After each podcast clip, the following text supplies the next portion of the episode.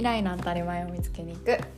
新しい現代社会。こんばんは西山里代です。橋香子ですこのポッドキャストは新しい現代社会の教科書を作るとしたら載っていてほしいトピックをテーマに議論をする番組です。今回は、えー、DAO と責任について、あれ合ってる？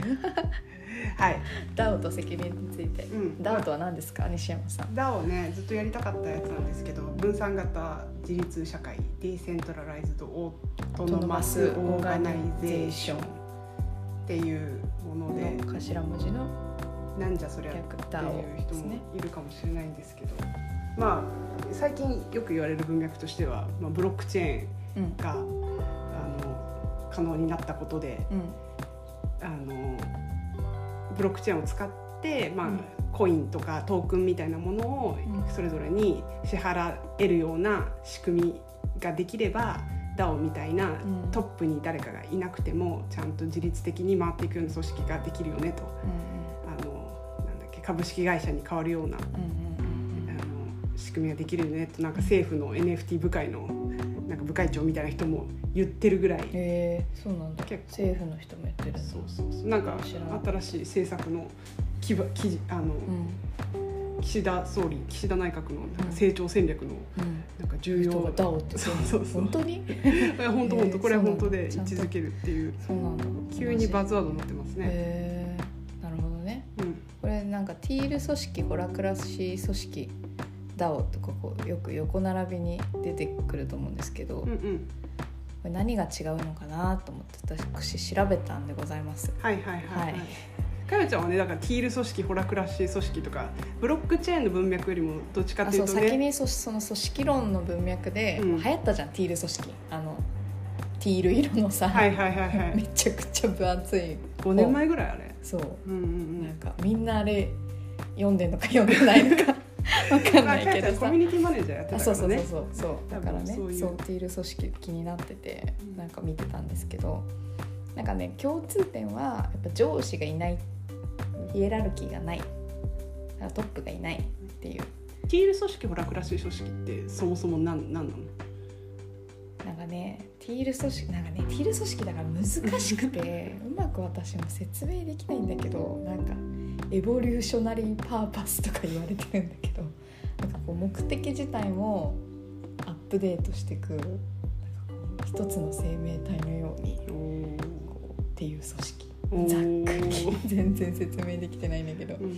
なんかとにかく上司とかヒエラルキーっていうものにで組織のその原動力じゃん。うん。それに変わるものうん。が何なのかっていうのでなんか分別できるよって説明してる人がいてティール組織は上司とかヒエラルキーの代わりにその内発的な動機づけ要はまあ自分の人生のビジョンとその組織のビジョンがなんかいわばなんか一体化しているというか一緒になっているというか。だから人が変わればビジョンも変わっていくみたいな。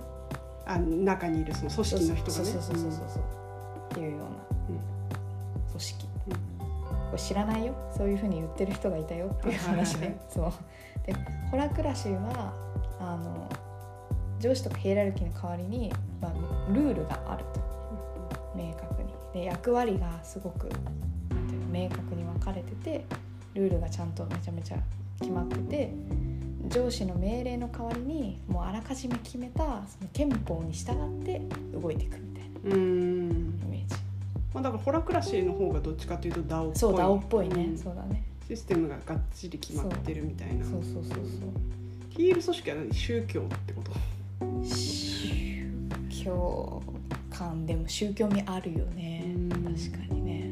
まあビでもビジョンは変わらないか宗教だったらね。変わんないね、うん。そうだね。ヒール組織。なんかその個人が全体性を持って参加できるみたいなのが結構重要って誰かが言ってた気がする。はいはい。個人が全体性を持って。いやなんつうのその例えば会社用の私っていうのを用意して会社にジョインするのではなく自分を丸ごとなんていうのそのジョインできるみたいな。わかる。でちょっとルー大柴っぽい。自分を丸ごとジョイン。なるほどねごめんちょっとあの正しく私あのティール組織読んでないから。あ読んでないんかい読んでないんかいって読んでないんからちゃんと理解してないかもしれない、ここのポイントとしてはそういうトップダウンじゃなくてそうそうそうそう。組織のメンバーが自律的に動いて、うん。組織を動かしていくみたいな、うんうんあり方組織のあり方がそもそも注目されていた中で DAO っていう、まあ、ブロックチェーンを使うとそれがなんかめちゃくちゃイケてる感じにできるのではみたいな 理想論が今語られてる Now ってことですよね。そう。実際でうまくいってるのかっていう問題なんですけど、でもビットコインは DAO でちゃんと動いてるってことだもんまあ DAO の一番代表的な例としてビットコインがむしろそれ以外にあんの？ぐらいのわかるわかる。気持ちなんですけど。そうそうそうそう。で結構私も DAO を取材 DAO を取材というかまあブロックチェーンと仮想通貨周りの取材をすることが多いんだけど、うん。そうねなんか結論結構あの DAO として動く組織は、うん。あの種類が限られるかなと思っていて、うん。それこそビットコインみたいな、あれはもうななんだろうアプリみたいな使い方とかができるわけじゃなくて単にもう通貨としてのみの。ねそうだね、うんシンプルなんだよね。そうそう。だからまあデジタルゴールドみたいな言われるけど、うん。まああのデジタル上にある金みたいな。うん。でも別に金を使って何かをするみたいなことはビットコインはできないから。う、んうんうんまあそういうすごくシンプルな価値のものだったら DAO みたいな設計ができるのかもしれないけど、なんだろう会社みたいな、サービスを提供するとかそうねそうそうそう。っていうのはなんか複雑系難しそうだよねいややっぱりね。私もそれは結構思ってて。でもどうなんですか？だからだから私はなんかこの半年1年ぐらい取材をしててまあ DAO って、まあ、バズワードなんじゃねぐらいの今印象なんですが、うん。かよちゃん的にはどう？自立分散できると思うだからそれができるかどうかを決めるのは責任をどう扱うかっていうことだと思っていて要はその今ってさそのなんだろう組織が動いていく原動力の話をしてたけど今今まではじゃあ上司の命令が原動力になってました。じゃなくて代わりに個人のモチベーションが原動力になりますとかっていう。それはまあいいと。だけどそれより問題なのはその組織がじゃあ取るべき責任を誰が取るのかっていうのが、うん。そういうじゃあヒエラルキーがないってなった時にヒエラルキーのトップにいる人がまあ責任を取るじゃん普通は。っていうのが上司がいないヒレヒエラルキーがないってなった時にじゃあ責任は誰が取るんだろうっていうのがすごく問題だなと思っていて。うん。権力と責任っていうのが多分セットで今まで語られてきててじゃあその権力っていうものを分散させるとしたら責任も分散しないとおかしいよねっていう話になるじゃないですか、うんそれが可能なのか否かっていうのが私の最近うんのお最大の関心事でございます。ーこれはでも結構私もこれから問題になるというかすでにいろんなところで今言われてはいると思うけどそうね。例えばまあビットコインではないかもしれないけどなそのブロックチェーン上で不正アクセスハッキングうん。があってまあ流出する騒ぎとかってうんうんうん往々にして起こるしこの間もすごいん。史上最大のうん。流出とか起こってたけどその時に誰が責任取るのかっていううんうんうんうん。話。ね。で結局、まあ、そのプロジェクトの、まあ、コインチェックもうん。がすごい分かりやすい例だけどコインチェックは、まあ、コインチェック社っていう会社が運営してたから、まあ、普通に中央集権的に、うん。あの責任を取取って取らされて。で、まあ、この間あった Axie Infinity っていうすごい大きいあのブロックチェーン会社というかゲームの流出でも、そこの運営企業が責任を取っていて、って考えるとまあうん今までと同じじゃねっていうか。そうだよね。結果、うん最初はスターターは全然あの分散型でもいいけど結果、けけ結末？ケツを誰が吹くのかそうそうそう。みたいケツを誰が吹くのかっていう問題なんかあるなーって思ってうまくいってる時はうん。いいんだけどみたいな。でそうなんだよね。でなんかさこの「ザ・ダオ」っていうのあったじゃないですか。なああイーサリアムのね。そう。でハッキングが起きて3分の1が流出ししたらしいんですよ。2016年ですかね、はい。かなり初期のイーサリアムのハッキング事件がありましたね。でなんかこれのなんこれの関連する記事の中で、なんかこの組織がだからその DAO がちゃんとその会社として法律的にも認められた会社として運営するっていうことはその DAO が契約や税金とかに責任をちゃんと持ってなんかこう違反があった時に責任を持つっていうことを意味する。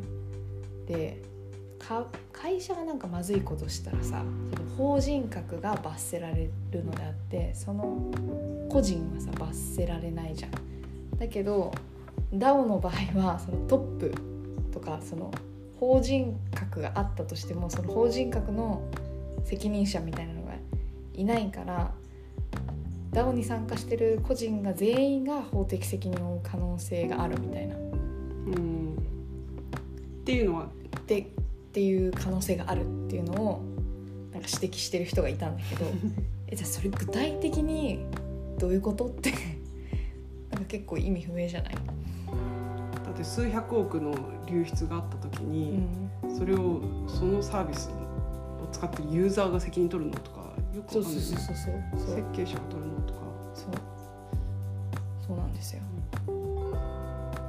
難しいな。ってそうっていうのもあってだからやっぱ法的的にさうん。あでも今気づいたけどさオープンソースとかって問題があったらどうなの？おー確かにね。どうなってんの？じゃない？え Linux とかさオープンソースはでもそれを使う企業がやっぱ最終的なケツを持つんじゃないの？何かが問題があったら。そうなの？そんなことないのかな？Linux のしどうえー？ちょっとこれ調べたいですね。そうですね。オープンソースの法的責任うん。でもさオープンソースは1,000とかと違ってさ、うん、使う人は使う人でまたなんだろう。使う人の自由と責任みたいなものがあるんじゃないの？って思っちゃうああなるほどね、うん、なるほど。そっか。使った人が悪いと。そうなんじゃない？なるほど、うん、まあ、確かに文句言えないよね、ただで使ってるしみたいな。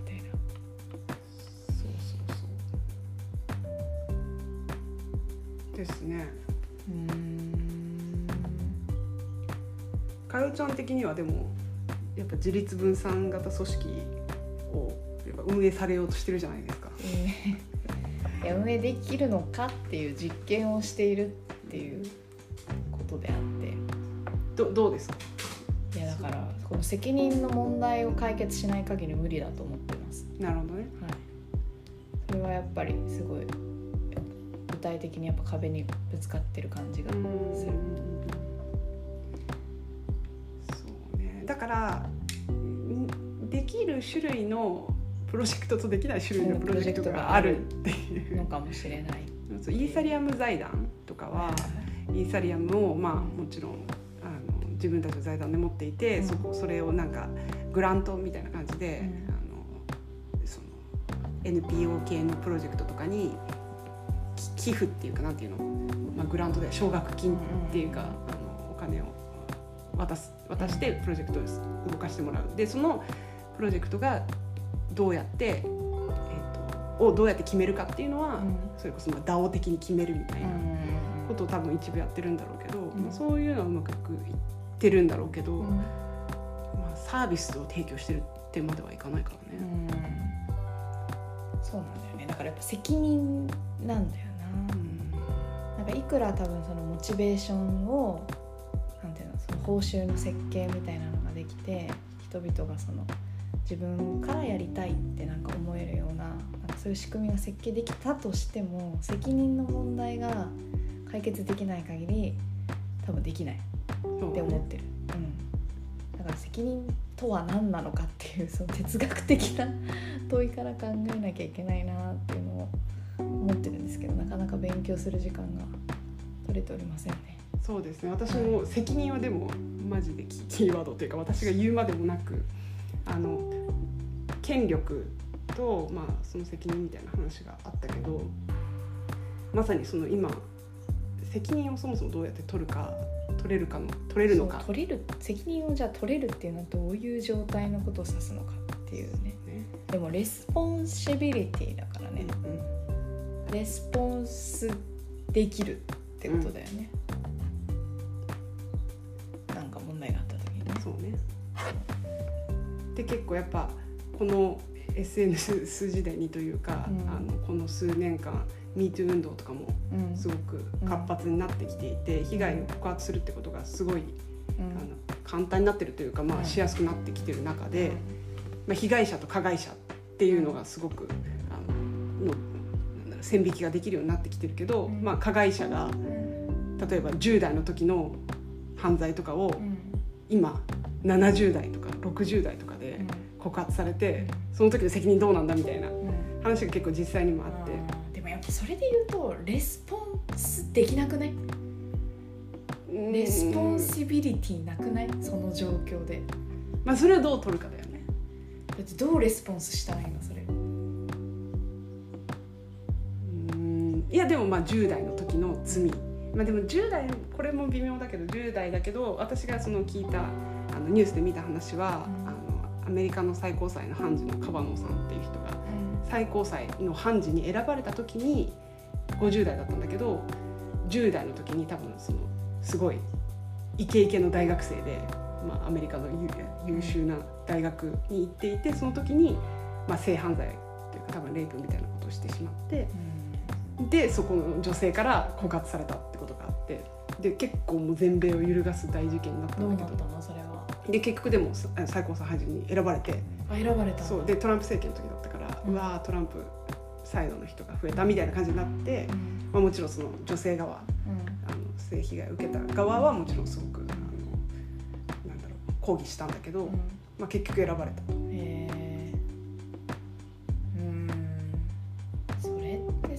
さそのなんか今のインフォメーションだけで判断できなくない？まあそれはそうなんだよね。でその人がさ本当にもう心を入れ替えて反省して何？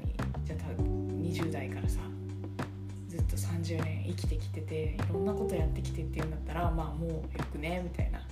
まあでもそれ翌年を決めるのは被害を受けた女性っていう可能性っていうかまえじゃあその被害を受けた女性はさ一生その人の人生についてとやかく言える権利があるってこと？あではないけど、まあでも女性からしたらな何もその罪の償いをしない状態で判事にまでそんなすごいあの。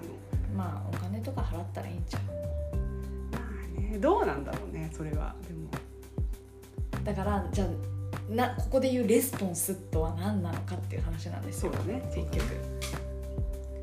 一生つつましくなんか鼻につかないように生きることがレスポンスなのか。うん。でもまあこれこれはそのケースだけどまあすごい大きな例で言うとその日本と韓国の慰安婦、まあ、いわゆる従軍慰安婦問題とかだと、まあその日本私たちはさその当時難しい問題です、ね、いやでもでもそういう話になってくるわけですよ。レスポンスっていうのは日本と韓国のうん。間の responsibility みたいな話もなるし。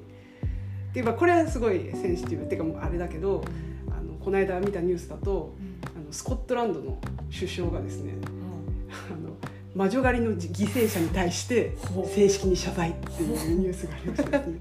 これが1,000年前なんだけどもでもやっぱ女性としていや笑い事じゃないですよこれ。ごめんなんかでもちょっと笑っちゃう。いやいやそうそう。でもまあ まあでもねそのわかんない。私のインパクト。が魔女狩り犠牲者にスコットランド首相が正式謝罪。いやっていうぐらいの。ーなるほどね。1,000年前のことまででも結構これ SNS の反響とかはあ、まあ、これぐらいしないとダメなんだぐらい言われてたからいやーでもまあそういう時代なのかしらとかって私も。これは誰に対して謝罪？世界の女性の皆さんってこと？じゃない。まあその、まあ、もちろん一義的にはその当時のうん。犠牲にあった人たちに女性たちだけど、まあ、非常にその当時のミソジニーとか女性嫌悪みたいなものがあったってことに対してねしかも国際女性デーに合わせて行われたってことだから。まあこれはねちょっとすごくなんかエクストリームな例かもしれないけど、まあそういう時代なんですよと。とにかく。なるほど。ね、だからだから何なの責任って。謎すぎるな。も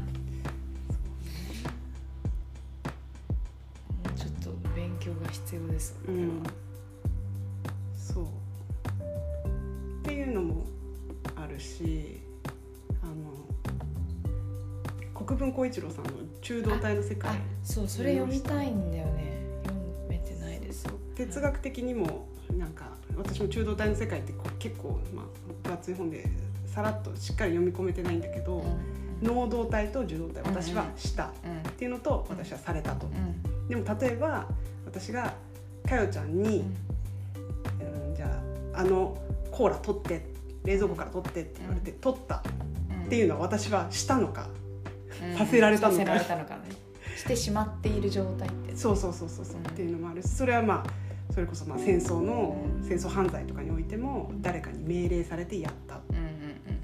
それをやらされたのか、うん。自分でやったのかわかんないうんみたいなことは今ねすごくあのなんか現実的な問題としてあるなって。うん白黒つけれないそれでだって言ったらさ例えばすごい劣悪な環境で育った人がなんかちょっとその環境を起因としてちょっとおかしくなってしまったとしてで何か犯罪を犯したとしたらその人は何なのかはいはいはいでもそうだよね。で責任をでもそうだよね。精神疾患とか持ってたらさ責任能力がないとかって言われるわけじゃん。ってことはまあでもさそれは精神疾患をさ持ってるか持ってないかでさ全引きされるのもおかしな話だよね。貧困家庭にさそうそうそう。育ったから犯罪をしてしままった。っていうのはなんか同じような状況のように思えるけれども。いやーそうなんですよね。レスポン責責任責務を反応できる。なんかちょっと違うね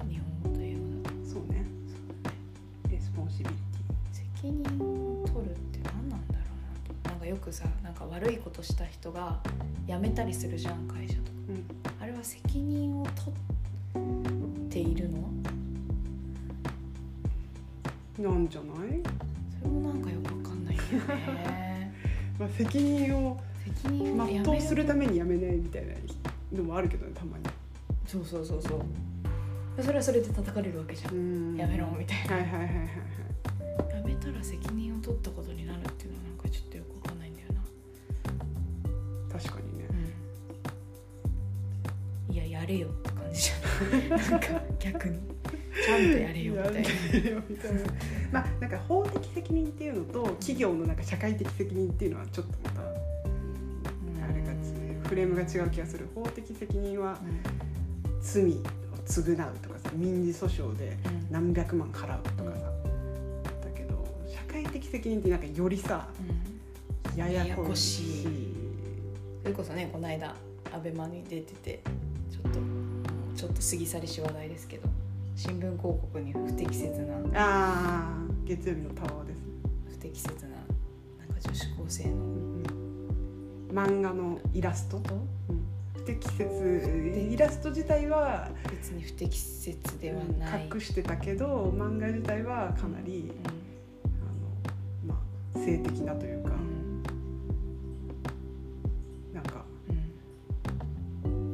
あれ？責任取ったんだっけ？結局。知らない。あなたがご存知なのではないんですか、であれは、うん。そうね責任を取ったか取ってないかでいうとまあ責任を問われたっていうことだね。その責任を問われるとは。大企業としてのでしょ。でもまあそれはなんとなく、うんまあ、ちょっと責任の話とはちょっとずれるかもしれないけど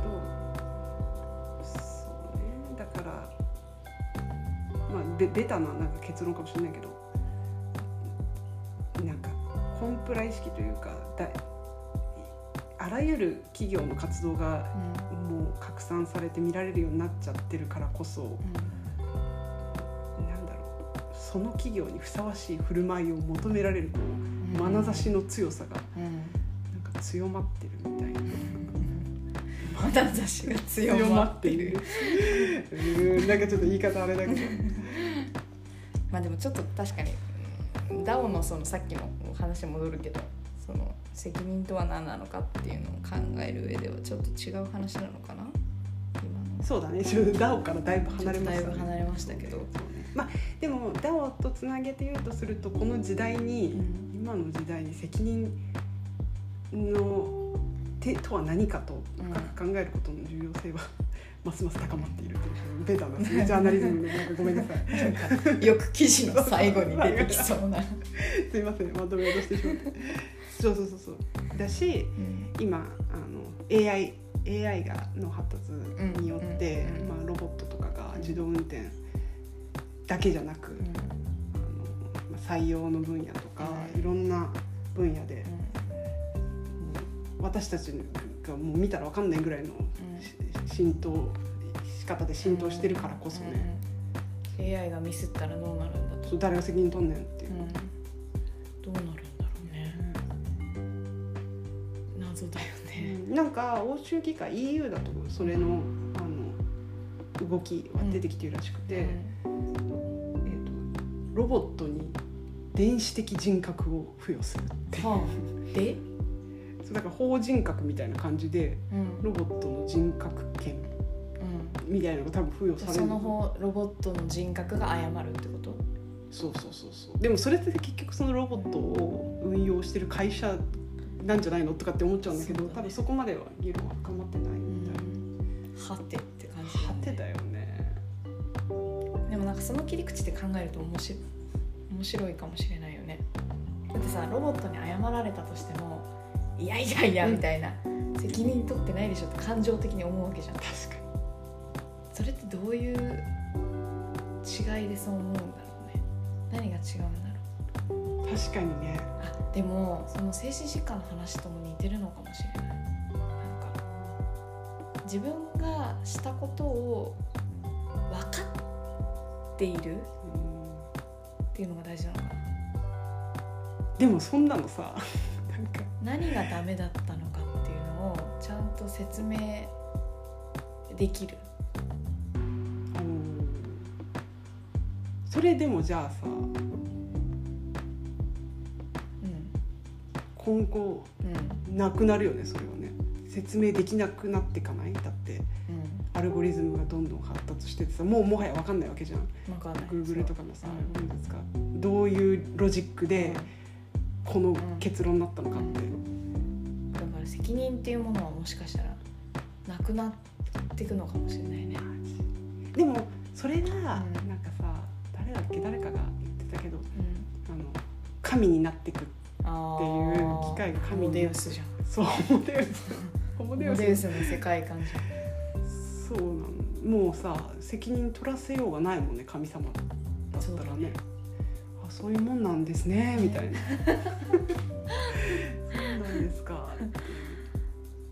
じゃあ,、まあじゃあ未来の社会ではせ責任というものはないのかもしれない社会ってこと？いやーなんかディストピア感。難しいね。責任はもうちょっと勉強してもう一回ちゃんと整理して話したいですね。これなんかもはやもうなんていうの？番組っていうかもう収録のための打ち合わせぐらいの確かゆるさなんだけど。まあいいか。にいやでも結構いろいろ頭出しは論点そう頭出しできましたね。はい。ということで今日は DAO と責任について考えてみました。はい。以上です。おやすみなさい。また